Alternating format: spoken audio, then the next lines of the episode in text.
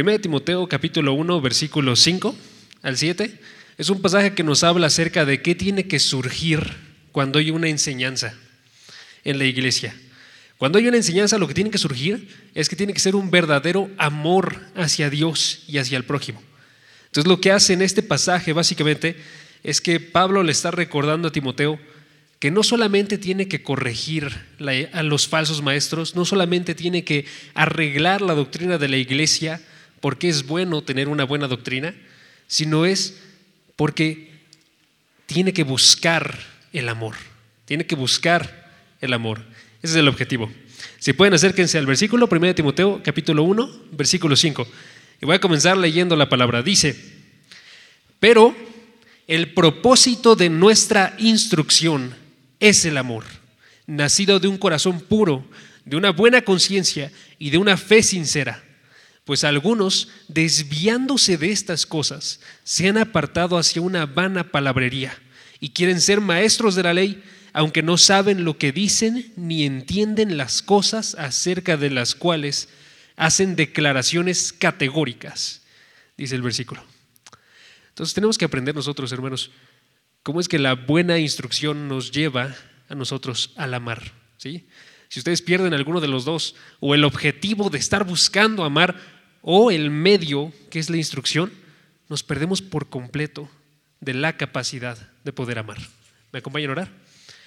Padre, gracias porque tú nos hablas a través de tu palabra, gracias porque nos permites tener un servicio más de jóvenes, porque nos permites observar y alabar tu nombre a través de ver estas verdades. Padre, te pido porque ahorita tú estés en el centro de nuestras vidas, que queramos amarte a ti grandemente con todo lo que somos. Te pido que nos ayudes a aprender a amarte, Padre. Te pido también que nos ayudes a aprender a amar a los demás para que podamos ser compasivos, para que podamos estar buscando lo mejor para cada uno de ellos. Te doy las gracias porque tú nos das el medio a través de tu palabra. En nombre de Jesús. Amén. Entonces, hermanos, este es el tema de la instrucción al amor. Y básicamente lo que quiero hacer este día es que quiero concentrarme en responder una pregunta, ¿ok? La pregunta es, ¿de dónde viene el amor? ¿De dónde viene el amor? ¿Se han preguntado ustedes eso? Usualmente observas todo el mundo y todas las personas quieren amor. Todas las personas quieren que el amor crezca en este mundo. Pero el problema es que en muchas ocasiones no nos damos cuenta nosotros que no sabemos de dónde surge el amor. No sabemos de dónde surge en verdad un amor y a veces lo confundimos. Amigos, en el mundo hay una confusión extremadamente grande porque se piensa que la tolerancia es lo mismo que el amor. Se está pensando que para que surja amor en ti lo único que tienes que hacer es procurar tu bien y dejar de estarte concentrando en lo que sucede con otros. hay un problema ahí, que cuando tú eres demasiado tolerante lo que sucede, es que dejas de preocuparte por el bienestar también de los demás. Te estás preocupando nada más por tu bienestar y estás viendo que no influyas de acuerdo a lo que los demás dicen que es malo que hagas, pero no estás procurando su bienestar. Lo, que, lo que observamos nosotros en la palabra es que es imposible que para nosotros surja un amor de nuestro interior. Es imposible. Es imposible que surja un amor sincero por Dios por nosotros mismos. Es imposible que surja un amor sincero por los demás, por nosotros mismos. Lo que nos muestra la palabra es que ese amor tiene que surgir de afuera de nosotros. ¿Ok? De afuera de nosotros. Y más específicamente, tiene que venir de parte de Dios. Y el medio que utiliza la, la palabra para mostrarnos eso son este tipo de versículos. Este tipo de versículos que nos muestran, si tú quieres amor, ese amor va a surgir de un verdadero conocimiento. Es lo que dice el versículo, chequen. Versículo 5. El propósito de nuestra instrucción es el amor. O en eso, podría decir así, la instrucción tiene como propósito que surja el amor. ¿sí? La instrucción tiene como propósito que surja el amor. Eso es magnífico, amigos. Por eso significa que si tú quieres buscar amar a las personas y tú quieres crecer en ese amor por las personas, lo que tienes que hacer es que tienes que buscar aquí. ¿sí? Y entonces ya tenemos nosotros un par de ideas que están surgiendo. Chequen, la primera idea, el amor solo surgirá con el medio correcto. El amor solo surgirá con el medio correcto. En otras palabras, el amor es como una planta. ¿Alguna vez le ha pasado a ustedes que quieren cultivar algo? Que quieren tener una planta porque la vieron en una foto y estaba hermosísima y quieren tener una así en su cuarto, una así en su sala. Ok, ¿qué haces con eso? Primero investigas cuál es la planta, investigas qué semillas necesitas para poder tener esa planta, qué tipo de tierra necesitas, cuánta vas a necesitar, qué luz vas a necesitar, qué agua vas a necesitar, ¿sí? Porque necesitas esas condiciones para que pueda surgir el amor. En este caso, para que pueda surgir la planta. Si no tienes esas condiciones, la planta no va a surgir, va a morir, ¿sí? Y es la misma idea con el amor. Si no tienes las condiciones que necesita el amor, no vas a poder tener amor. ¿sí? Lo que nos muestra este pasaje es que el amor solo surge cuando se predica el Evangelio de la gracia. Solo surge cuando se predica la palabra de Dios. En otras palabras, el amor solo surgirá en el medio correcto, que es la palabra de Dios. Es la primera idea que tenemos, ¿ok? Pero la segunda idea también es bien importante, ojo. La segunda idea es muy importante, se las digo. Es el medio tiene que buscar el objetivo correcto. El medio tiene que buscar el objetivo correcto. Ojo, piensen en esto. Aquí ya no funciona mi ilustración de la planta, pero se las voy a dar, ¿ok? Si tú plantas una planta, tú no sabes cuál es la planta, ¿ok? Yo te doy las semillas, te digo el agua que tienes que utilizar, te digo la tierra que tienes que utilizar, te pongo los tiempos de todo, tú sigues las instrucciones, siempre va a surgir esa planta. ¿Sí? Pero no es así con el amor. Si en el amor yo te doy los medios, la palabra de Dios, pero tú no buscas que surja el amor, no va a surgir el amor. ¿Sí? Esa es la idea. Para que lleguemos al objetivo correcto, el amor, para que lleguemos con el medio, perdón, al objetivo, necesitamos estar buscando ese objetivo.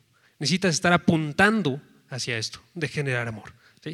En otras palabras, para dar amor necesitas la palabra, pero también necesitas estar buscando con esa palabra el amor.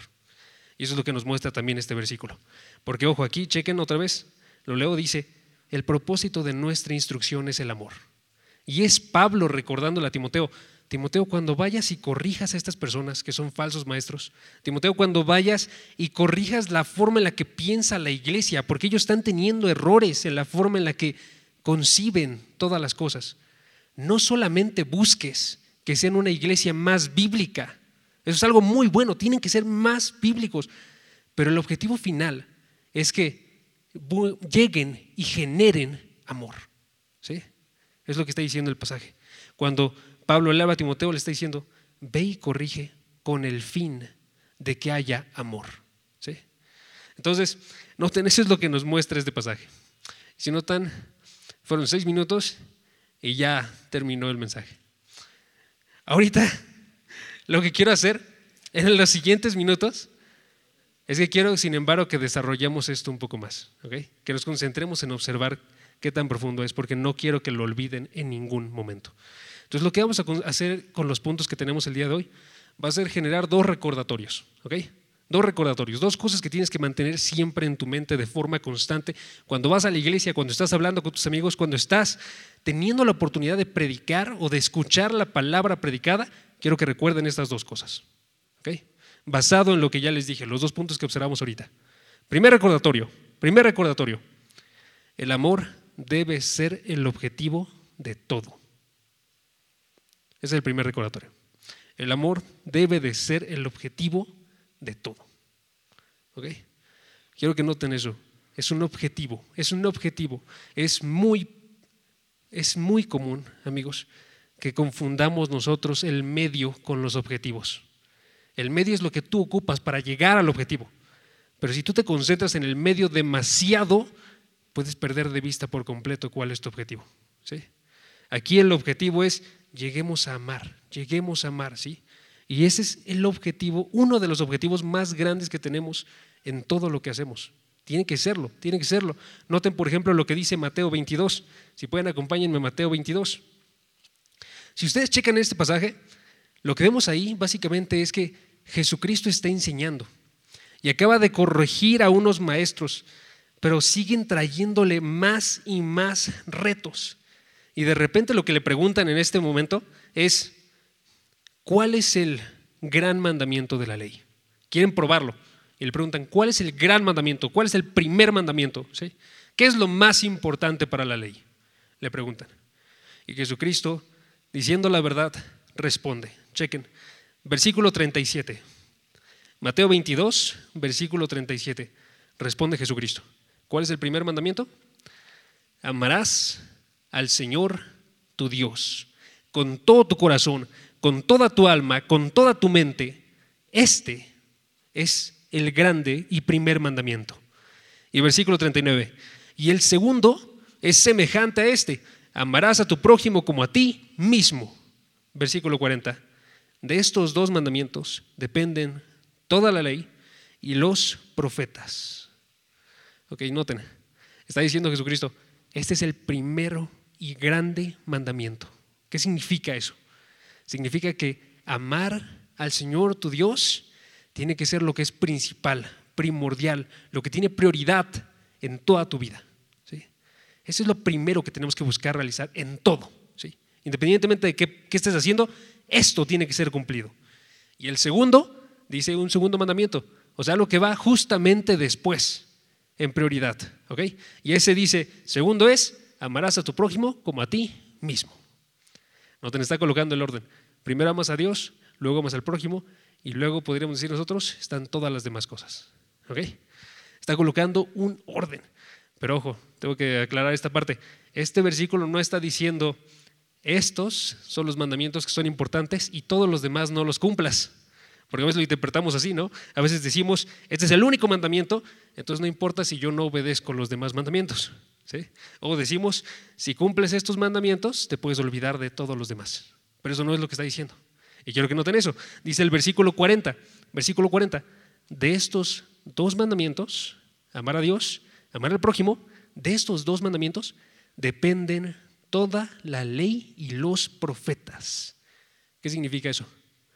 Significa que todos los demás mandamientos que vienen en la ley, todos los demás mandamientos que vienen en los profetas, todos los demás mandamientos que vienen en el resto de la escritura, amplifican y desarrollan estos mandamientos. Ojo, amplifican y desarrollan esos mandamientos. En otras palabras, esos mandamientos son el cómo amarás a Dios, son el cómo amarás al prójimo. ¿sí? Esos mandamientos están diciéndonos cómo vas a llegar tú a cumplir el primero y segundo mandamiento. Eso es lo que estoy viendo aquí. ¿sí? Noten, y se los coloco con ejemplos. Piensen ustedes en el mandamiento de honrar a tu padre y a tu madre. Honrar a tu padre y a tu madre, no podemos decir que tú cumples ese mandamiento si nada más vas y respetas a tu padre y a tu madre, pero no los amas. Eso no, no serviría, ¿notan? No puedes decir tú nada más vas a cuidar de tu padre y de tu madre en la vejez y no importa si no los amas, estás cumpliendo el mandamiento. No es así. ¿sí? La forma en la que funciona más bien es, tú estás respetándolos y tú vas a cuidar de ellos para cumplir el mandamiento de amar al prójimo. ¿Notan? Para que haciendo esas cosas tú cumplas el mandamiento de amar a Dios y de amar a tu prójimo.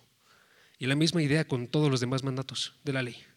Cuando en la ley le dan un mandato a los predicadores, a los que son en este caso obispos, les está diciendo, predica la palabra, pero no le está diciendo predica la palabra sin amor. Predica la palabra porque a través de hacer eso, tú estás amando a Dios. Y a través de hacer eso, tú estás amando a tu prójimo. Y esa es la forma en la que funciona. Pruébenlo con cualquiera de los mandatos que hay dentro de la Biblia. Todos cumplen con esto. Son el medio por el cual llegamos nosotros a amar a Dios.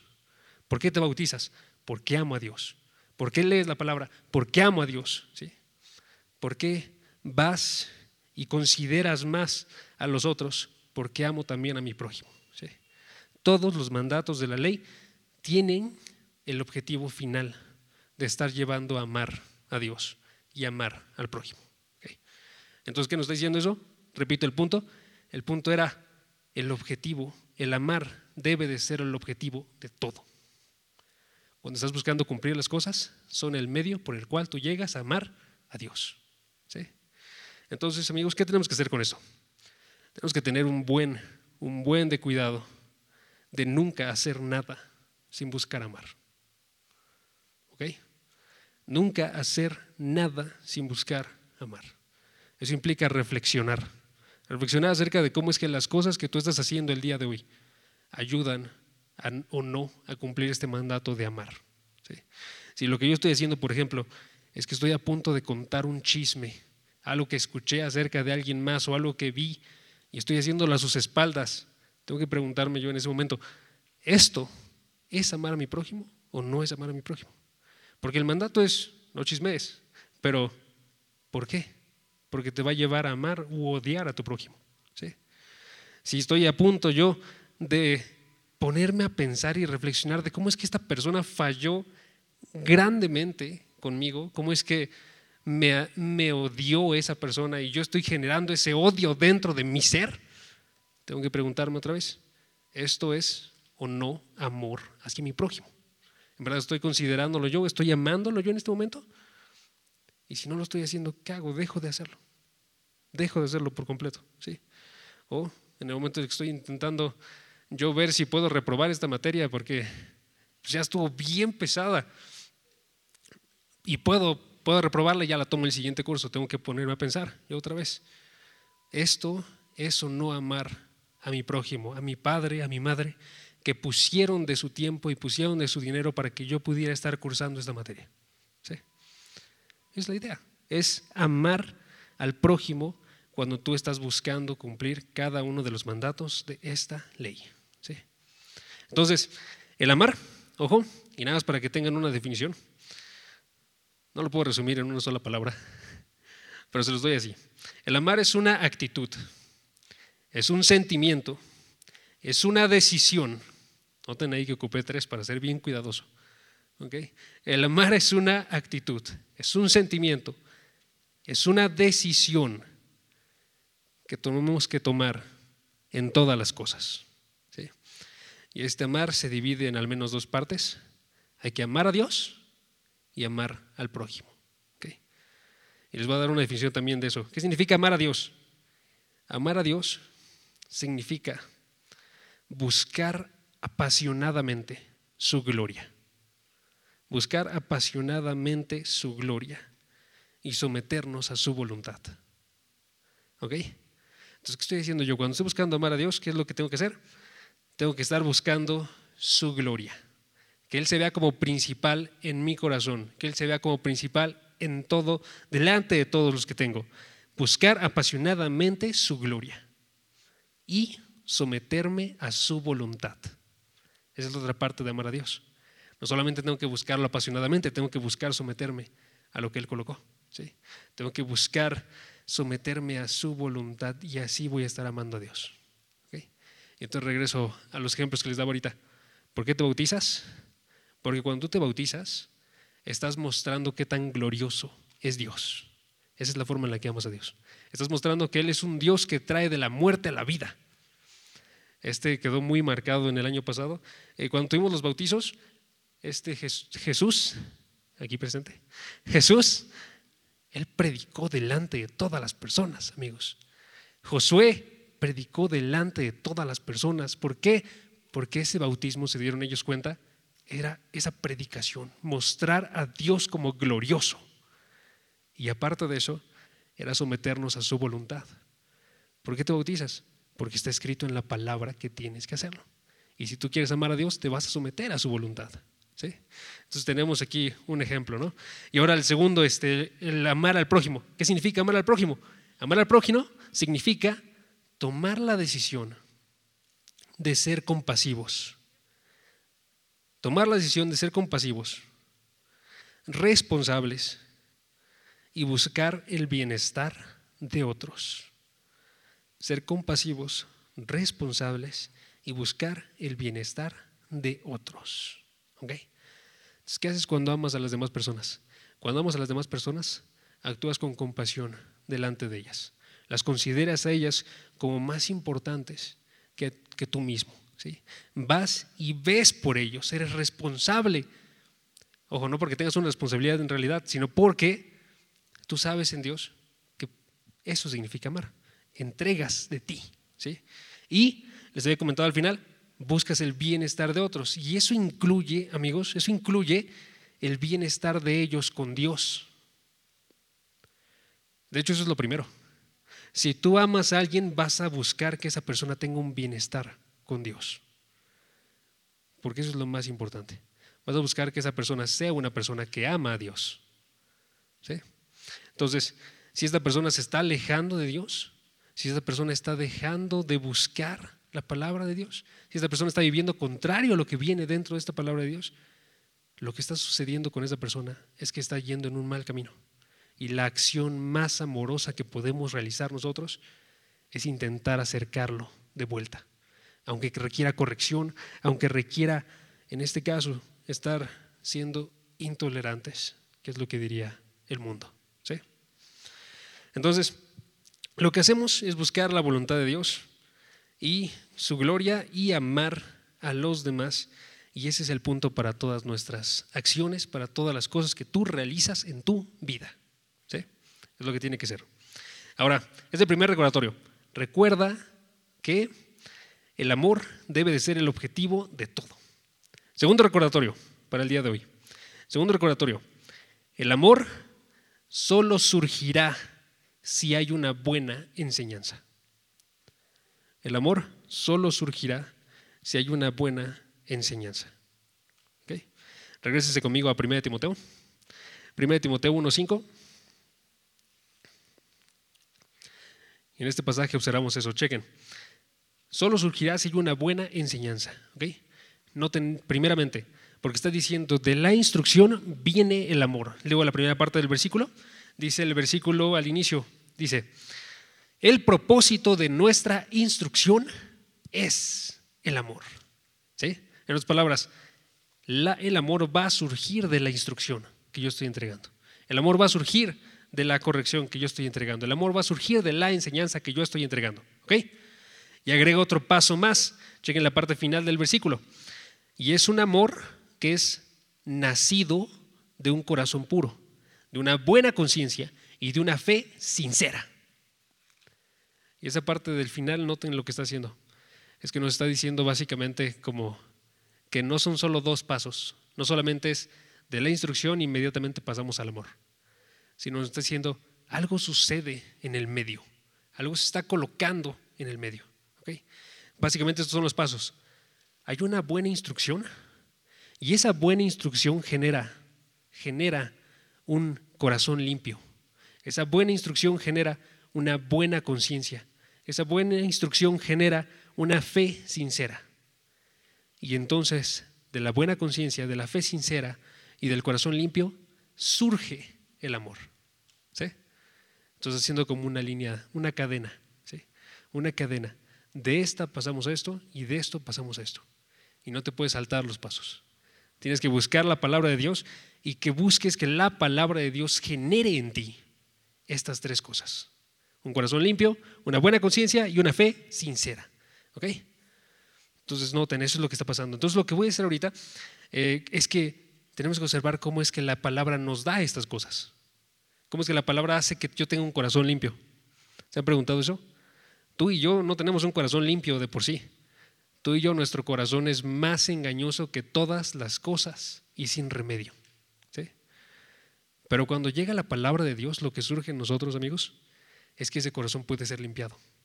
Entonces tengo que observar cómo sucede eso. Primeramente, el corazón limpio, el corazón puro. Chequen, el corazón puro. Noten, lo que hace la palabra de Dios primeramente es que limpia nuestro corazón. Esa parte de pureza está haciendo referencia a cómo es que se encontraba sucio, pero llega un momento en el cual es lavado y es purificado. ¿sí? Y eso sucede con la palabra de Dios. Ojo, chequen por ejemplo Efesios capítulo 5, versículo 26 donde viene esta forma en la que es, limpiado nuestro corazón. Efesios capítulo 5, versículo 26, lo que hace es que nos habla de cómo es que Cristo ha obrado con cada uno de nosotros. Como iglesia, cómo es que Cristo ha obrado para que tú y yo estemos limpios. ¿Sí? Y entonces lo que dice este versículo es básicamente que Cristo nos llevó a nosotros a un manantial de aguas y en ese lugar nos lavó a cada uno de nosotros. Dice el versículo 26, para santificarla, habiéndola purificado, no tenéis, habiéndola purificado por el lavamiento de agua con la palabra. Noten esa parte. Nos purificó por el lavamiento que viene a través de la palabra. En otras palabras, cuando tu corazón se encontraba sucio y se encontraba extremadamente centrado en el pecado y en ti mismo, cuando en tu corazón lo único que había era mi propio bienestar y era un corazón egoísta, en ese momento llegó la palabra de Dios y empezó a lavar nuestro ser. Porque cuando se escuchó la palabra de Dios, se escuchó el Evangelio. Y en el Evangelio Cristo en la cruz murió para lavarnos de todos nuestros pecados. Y cambió nuestros deseos, nos hizo a nosotros desear a Dios, cuando tú no deseabas a Dios. ¿sí? Y eso es lo que sucedió contigo y conmigo. Yo estaba contando el día de ayer en el estudio cómo es que recuerdo cómo era yo antes de estar aquí. Yo era una persona que no solamente era atea, sino que de forma constante decía, yo odio a Dios. ¿Sí? De forma constante, yo decía, lo último que yo haría en este mundo sería seguir a Dios. Aun si descubriera que es verdad Él y que me condena, yo preferiría aceptar la condena que estar yendo con Dios. ¿Por qué? Porque tenía un corazón que estaba sucio, un corazón que se centraba únicamente en sí mismo. Entonces lo que sucedió para que yo comenzara a amar a Dios, para que yo comenzara a cumplir con este mandato que observamos aquí de amor, es que tuvo que ser lavado todos esos deseos. Tuvieron que ser limpiados todos esos deseos y cambiados por buenos deseos. Ese es el lavamiento que estamos viendo aquí.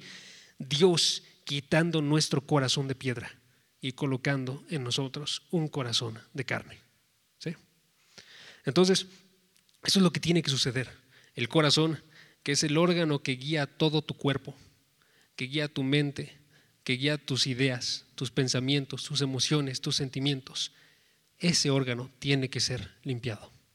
Y sucede a través de la palabra de Dios. Y entonces el día de hoy, si tú quieres amar, ¿qué haces? El día de hoy me acerco a la palabra de Dios para que vaya y continúe con esa limpieza de mi corazón, para que vaya y continúe quitando esos malos deseos y continúe colocando buenos deseos. Y con esos buenos deseos voy a poder amar. ¿Sí? Segunda cosa, segunda, segundo aspecto que viene aquí, es la buena conciencia. Buena conciencia. Ojo, la palabra también transformó nuestra conciencia. ¿Qué es la buena conciencia? Primeramente, ¿qué es la conciencia? La conciencia es el conocimiento que hay en nosotros que declara qué es lo que es bueno y qué es lo que es malo. Es el conocimiento que hay en ti y en mí que declara qué es lo que es bueno y qué es lo que es malo. ¿Sí? En las palabras, tu conciencia lo que hace es que piensa en la acción que va a realizar y dice, esto es bueno, y la realiza. ¿Sí? O tu conciencia va y piensa en las acciones que va a realizar y dice, esto es malo, y se detiene y se aleja. ¿Sí? La conciencia va y declara qué es lo que es bueno. En otras palabras, es el órgano que toma las decisiones en tu ser es lo que dice que es un comportamiento apropiado y que no lo es. Ahora, si ustedes checan la palabra, van a observar que separados de Dios, nuestra conciencia, lo que sucede con ella es que se cauteriza, se hace inservible. Lo que sucede con nuestra conciencia es que deja de definir bien, en otras palabras, qué es lo que es bueno y qué es lo que es malo. Empieza a definir lo malo como bueno y empieza a definir lo bueno como malo. Nuestra conciencia lo que hace es que pierde la capacidad de poder distinguir entre estas dos. ¿sí? Entonces lo que tiene que suceder con nosotros es que la palabra tiene que hacernos recuperar qué es lo bueno y qué es lo malo. Por eso es que la palabra de forma constante va y anuncia la idolatría es mala, la fornicación es mala, el homosexualismo es malo. ¿sí? ¿Por qué? Porque nuestras conciencias corrompidas tienden a ir en contra de lo que es bueno y lo que es malo. Por eso tú observas este mundo y empieza a cambiar la forma en la que conciben lo bueno y lo malo de forma constante y comienza a irse cada vez más lejos de la palabra de Dios. Y de repente el día de hoy nosotros observamos que el aborto es bueno, porque la mujer tiene que tener el control de su propio cuerpo. Y observamos nosotros que el homosexualismo es bueno, porque así nacen cada una de esas personas, dice el mundo. O también observamos nosotros que Cristo no es el único camino al cielo, porque eso sería intolerante para las creencias de todas las demás personas. Pero eso solamente es estar definiendo mal qué es lo bueno y qué es lo malo. Porque noten, si yo empiezo a decir Cristo no es el camino para la salvación, estoy intentando sustentarlo en lo que estoy, en que estoy haciendo algo bueno. Es porque estoy intentando ser tolerante con todos los pensamientos de todas las personas. Pero el problema de eso, amigos, es que sí es malo.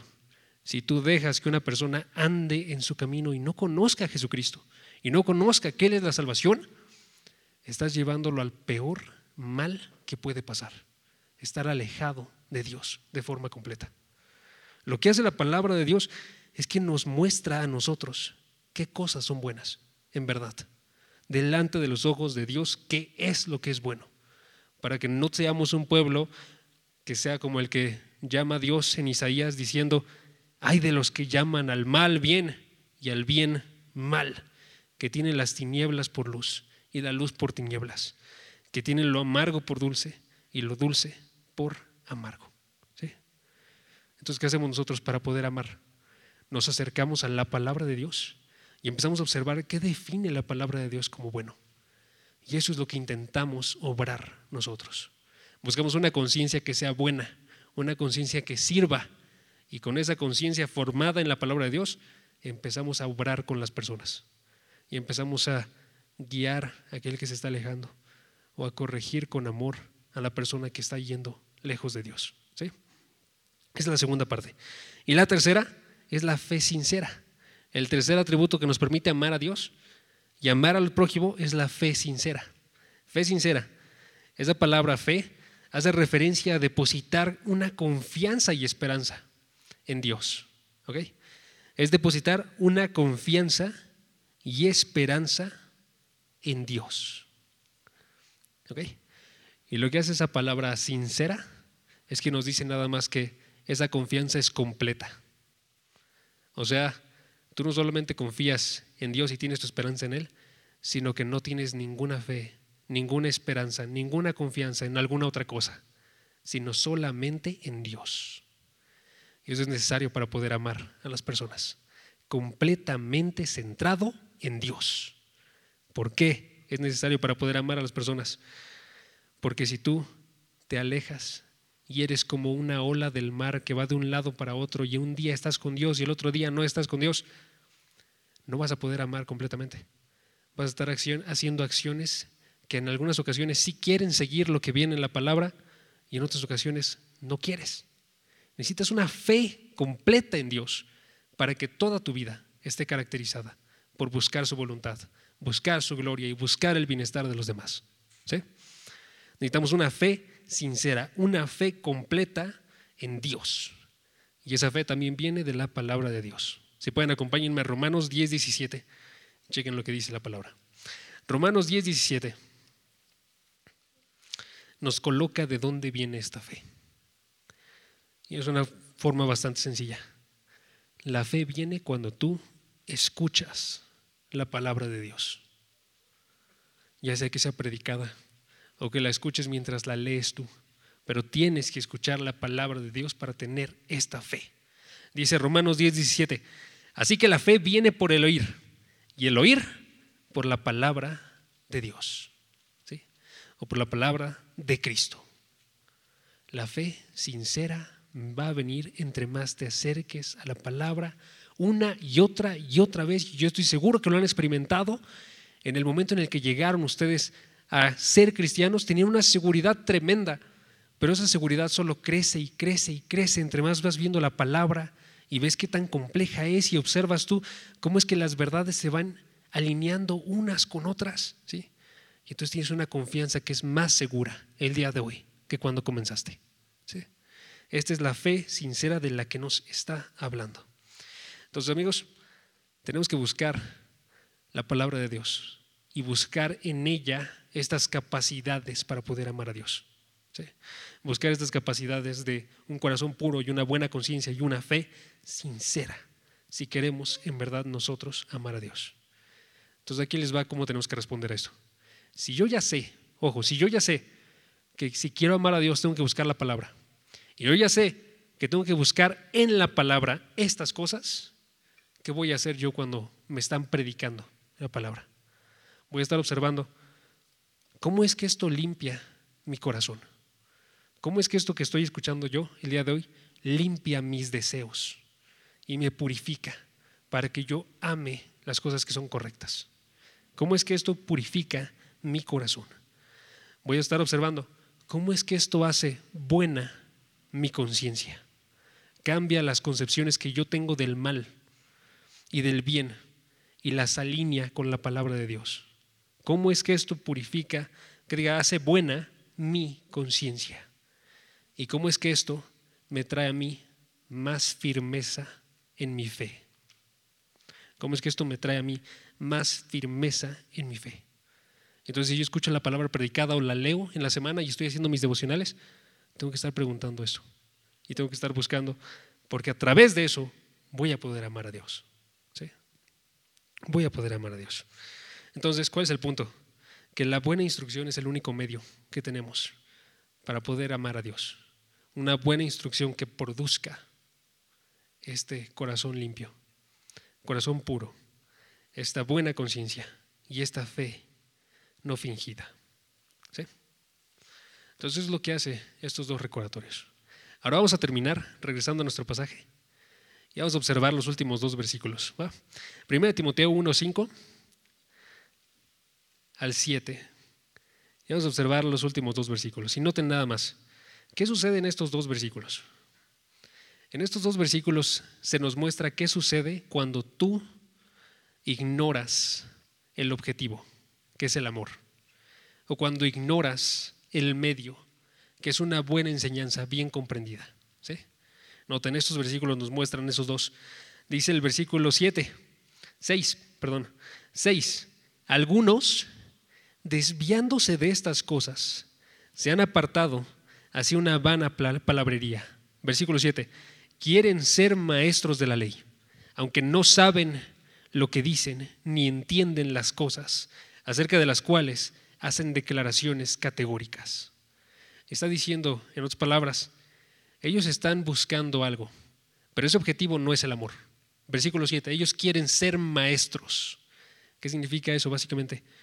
El maestro en el tiempo de este primer siglo tenía un estatus alto, muy, muy alto, amigos. Este maestro tenía un estatus alto de modo que el resto de las personas iban y admiraban a esta persona. Ojo, tengo que hacer, tengo que mover esto a nuestro tiempo y actualizarlo porque esto no necesariamente es cierto el día de hoy. Y estoy básicamente seguro que no muchos aquí van a estar buscando ser maestros. Entonces tengo que actualizarlo un poco más todavía. Pero noten, si lo que ellos estaban haciendo era buscar ser maestros porque querían tener un mayor estatus, ser mejor vistos, ser admirados por los demás, ser seguidos por los demás, ¿qué estaban buscando entonces ellos? ¿Cuál era su objetivo? Su objetivo no era el amor, era el egoísmo, era estar viendo por ellos mismos. Entonces, ¿cómo puede suceder eso el día de hoy? Si una persona está buscando algo fuera del amor, ¿qué va a buscar? Va a buscar, por ejemplo, la popularidad. Va a buscar, por ejemplo, el dinero. Va a buscar, por ejemplo, estar siendo visto por todos como alguien a quien tienes que seguir. Y eso puede suceder aquí en la iglesia como puede suceder allá afuera. Puede suceder aquí en la iglesia con los ministerios. Por ejemplo, la persona que está predicando aquí adelante, si es mejor vista, puede alguien buscar ese lugar porque quiere ser mejor visto o la persona que está lavando y está cantando y está tocando la guitarra o cualquier instrumento, puede buscar ese lugar porque está queriendo ser mejor visto. ¿sí? Pero eso nos tiene que advertir a nosotros, no tenemos que perder el objetivo. Pierdes el objetivo, entonces ya no vas a amar a Dios. Vas a estar buscando un amor por ti mismo. Pierden el objetivo. ¿sí? Y la segunda cosa, pierden también el medio. Ojo, pierden el medio y eso es bien importante, porque las personas que buscan, en este caso, lo suyo mismo, también distorsionan cómo entienden la palabra de Dios.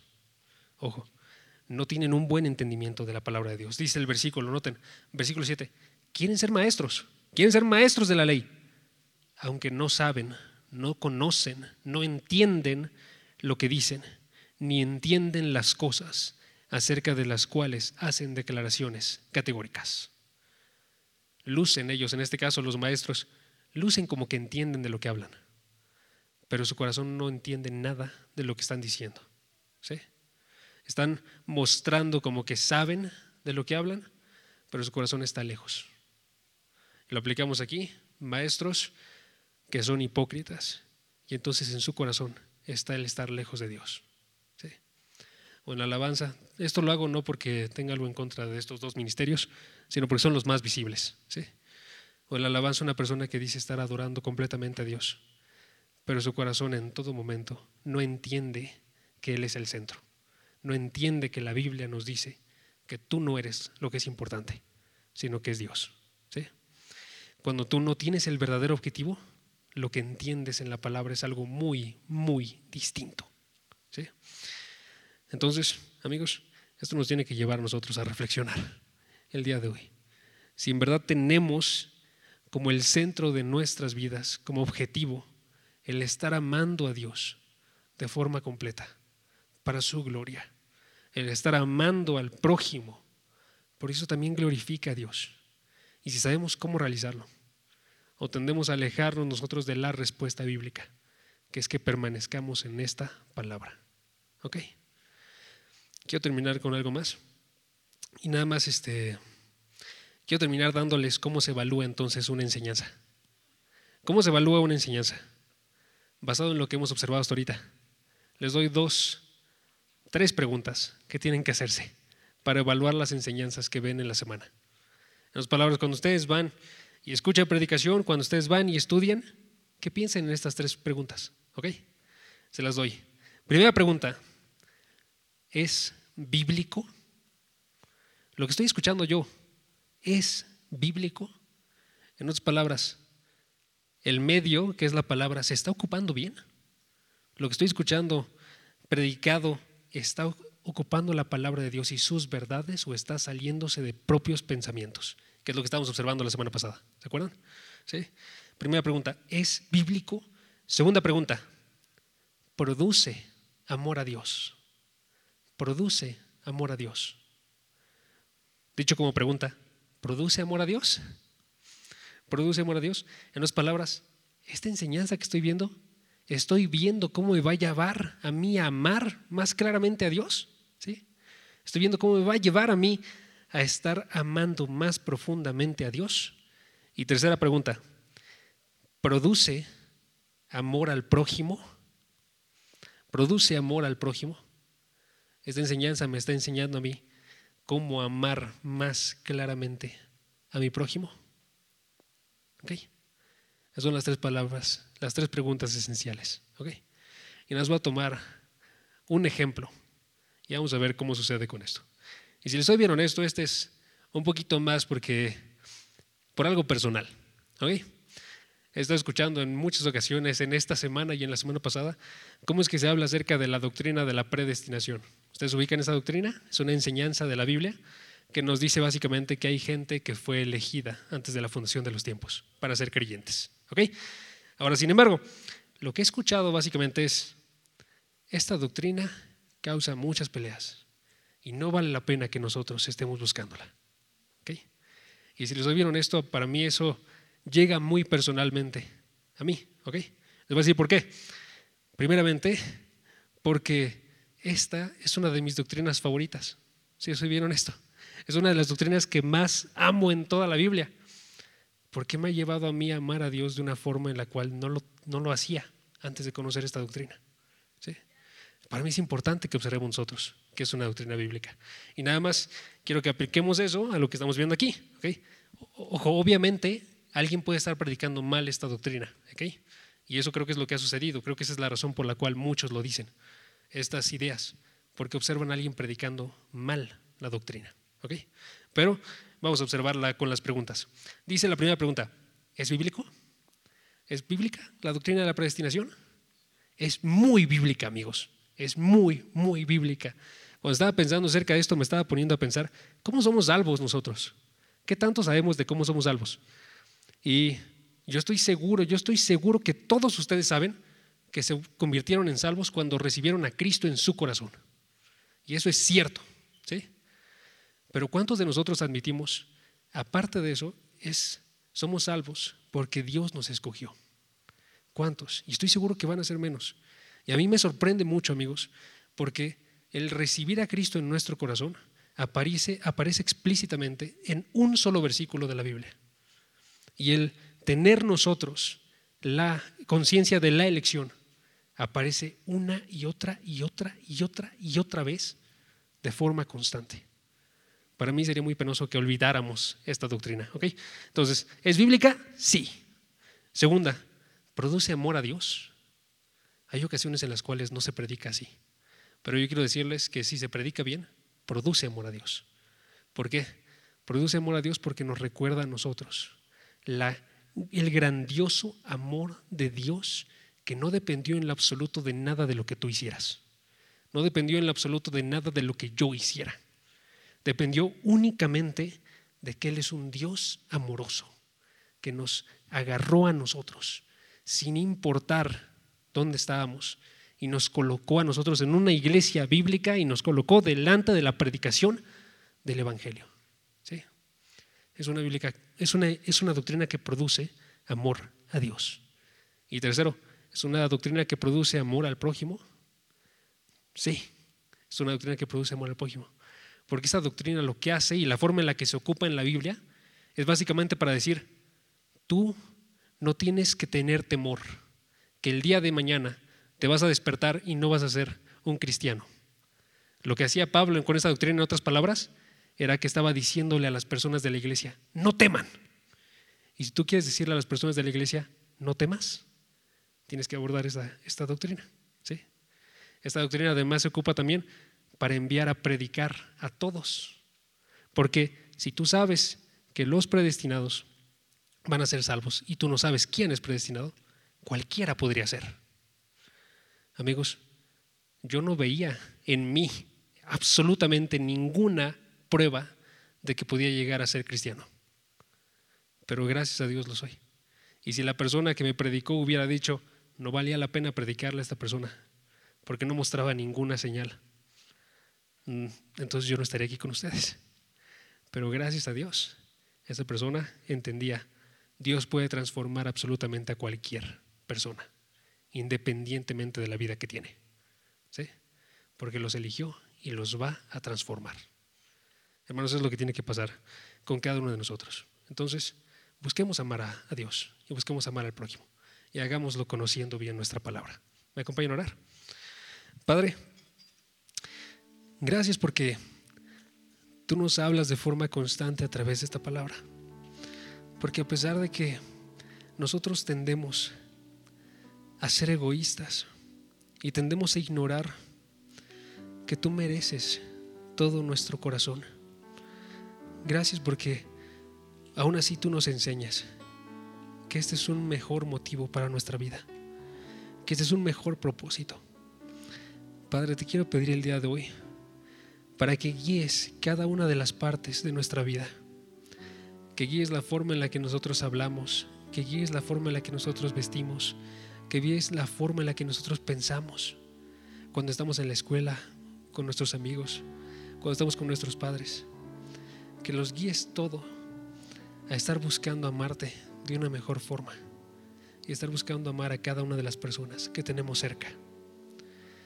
Padre, tendemos a ser egoístas y a ignorar que todas esas ocasiones no son construidas para nosotros sino para ti.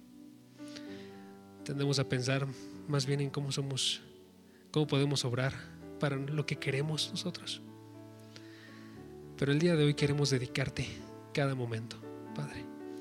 Tú enséñanos a poder abandonar estos malos deseos que a veces están en nuestro corazón, que prefieren ignorar todo lo que tú dices en tu palabra.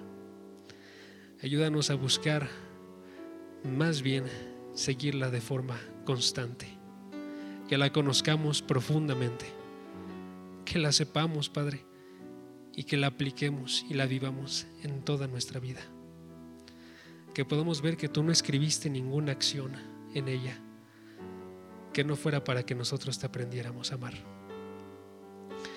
Padre, que cuando estemos con nuestros padres, aun si es difícil, aun si retan nuestra paciencia en ocasiones, que sepamos que son oportunidades para amarlos aún más, y así como tú nos amaste. Porque tú nos amaste cuando no lo merecíamos, Padre. Y eso no se compara en lo absoluto con cuando alguien se comporta mal con nosotros. Padre, ayúdanos a amar a cada una de esas personas, independientemente de lo que hacen. Ayúdanos a ser profundos en nuestro perdón, que no dependa nunca de si nos dicen las palabras, sino solamente de que sabemos que tenemos perdón en ti. Padre, ayúdanos a que cada ocasión también buena que tú traes a nuestra vida, que podamos amarla porque sabemos que viene de ti. Te pedimos por entendimiento para que en todas las ocasiones reflexionemos cómo voy a amar a Dios mejor aquí y cómo voy a amar a las personas mejor. Y que abandonemos todos esos pecados, Padre, que son tan constantes porque pensamos que son pequeños, como el chisme, como la burla, como la envidia, Padre, como los enojos. Que abandonemos todos esos pecados porque no son amarte a ti. Te damos las gracias porque tú nos das otro día más para seguir en este camino. Te damos las gracias también por nuestra iglesia, porque está llena de gente que quiere amarte un poco más. Te pedimos que nos ayudes a ser parte de esta obra y que podamos ser de edificación para cada uno de ellos. Padre, que cuando nos vean vean un ejemplo de alguien que está amando bien. Y cuando los veamos, Padre, que veamos lo bueno, que veamos cuando ellos se dedican amor a ti. Te doy las gracias por todo, Padre. En el nombre de Dios Jesús. Amén.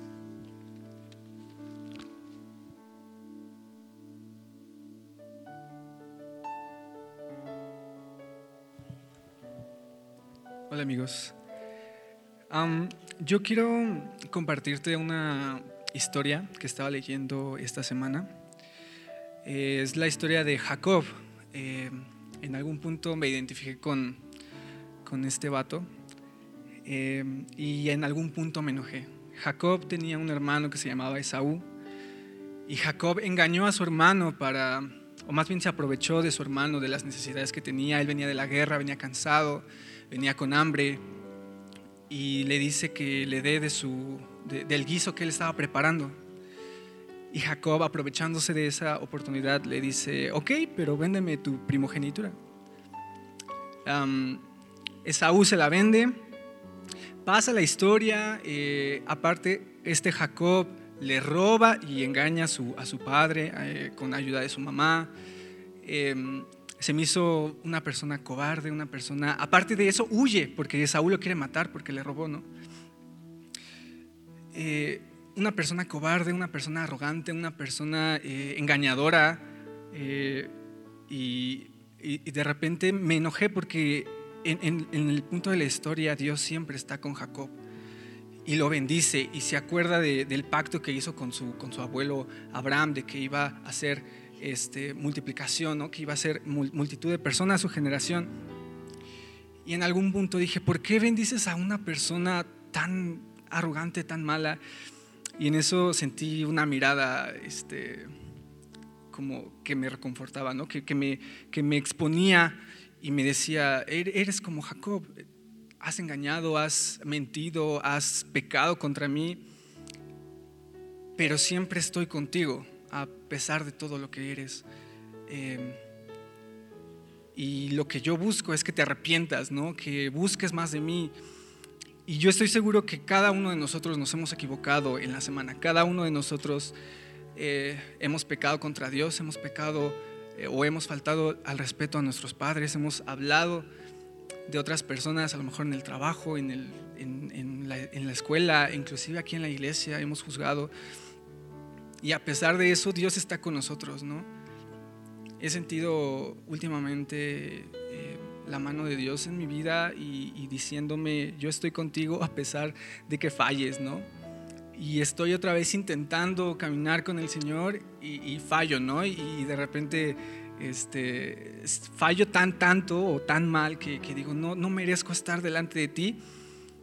Y de repente, eh, una ocasión me, dice eh, nuestro eh, líder de alabanza, te toca dar el estudio el siguiente sábado. Y yo, ¿por qué me haces esto? No? Si, si me siento el peor hijo, el peor seguidor de Cristo.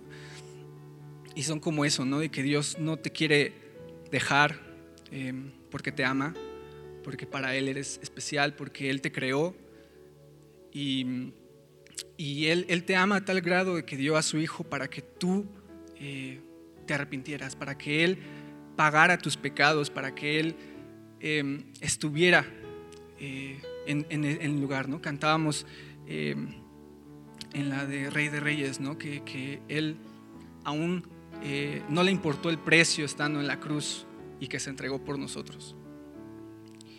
Em, con esto en mente, yo te invito a que reflexiones tu vida, reflexiones lo, que haces, reflexiones eh, tu semana y estoy seguro que vas a encontrar un día en el que fallaste. Estoy seguro que vas a encontrar un día en el que no fuiste el mejor hijo, no fuiste el mejor hermano, no fuiste el mejor amigo, pero aún así Dios está ahí contigo, ¿no?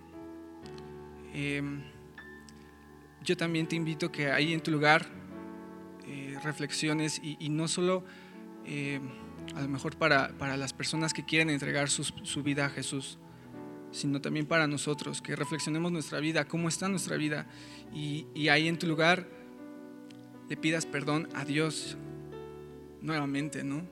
Todo el tiempo, porque todo el tiempo estamos pecando, todo el tiempo eh, tenemos algo de cual arrepentirnos, ¿no? Y, Dios sigue transformando nuestras vidas. Eh, acompáñame a hacer una oración. Padre, perdónanos, Señor. Perdónanos porque somos malos, Padre, porque no hacemos, Señor, lo que está escrito en tu palabra, Padre. Perdónanos porque no somos buenos hijos, porque no somos buenos congregantes, porque no somos buenos amigos, Padre, porque no reflejamos a tu Hijo, Señor. Te pido que tú cambies nuestro corazón, Padre, que tú transformes nuestra vida, Padre, que tú estés con nosotros, Padre, porque aún así, Jacob siendo como era, tú lo restauraste y le diste un nuevo nombre. Padre, yo reconozco que, tú eres el, el Dios de este mundo, Padre, que tú enviaste a tu Hijo, Señor, para morir por mis pecados, para morir por mí en la cruz, Señor. Perdona mi Padre porque no he sabido lo que eso significa. Quiero rendirme ante ti, Padre, que uses mi vida, que uses mis manos, mi mente, mi cuerpo, Señor, para tu iglesia, Padre, para tu obra. Gracias, Señor, porque sé que soy una nueva criatura, Señor, en ti. Eh, yo quiero decirte que te acepto, Señor, como mi Señor y Salvador, que yo reconozco que tú moriste en esa cruz y que ahora soy tu Hijo, Padre. Gracias, Señor, en el nombre de Jesús. Amén. Y si tú hiciste esta oración por primera vez, yo te acompaño, yo te invito a que te acerques a cualquiera de los servidores que tú ves en la entrada, que te acerques con los predicadores. Em, porque estoy seguro que pueden darte un, consejo, una palabra, un consejo que viene de parte de Dios y a seguir en, en, esto. Em, sin más, eh, despedimos a redes sociales. Eh, gracias por unirse y nos vemos el próximo sábado.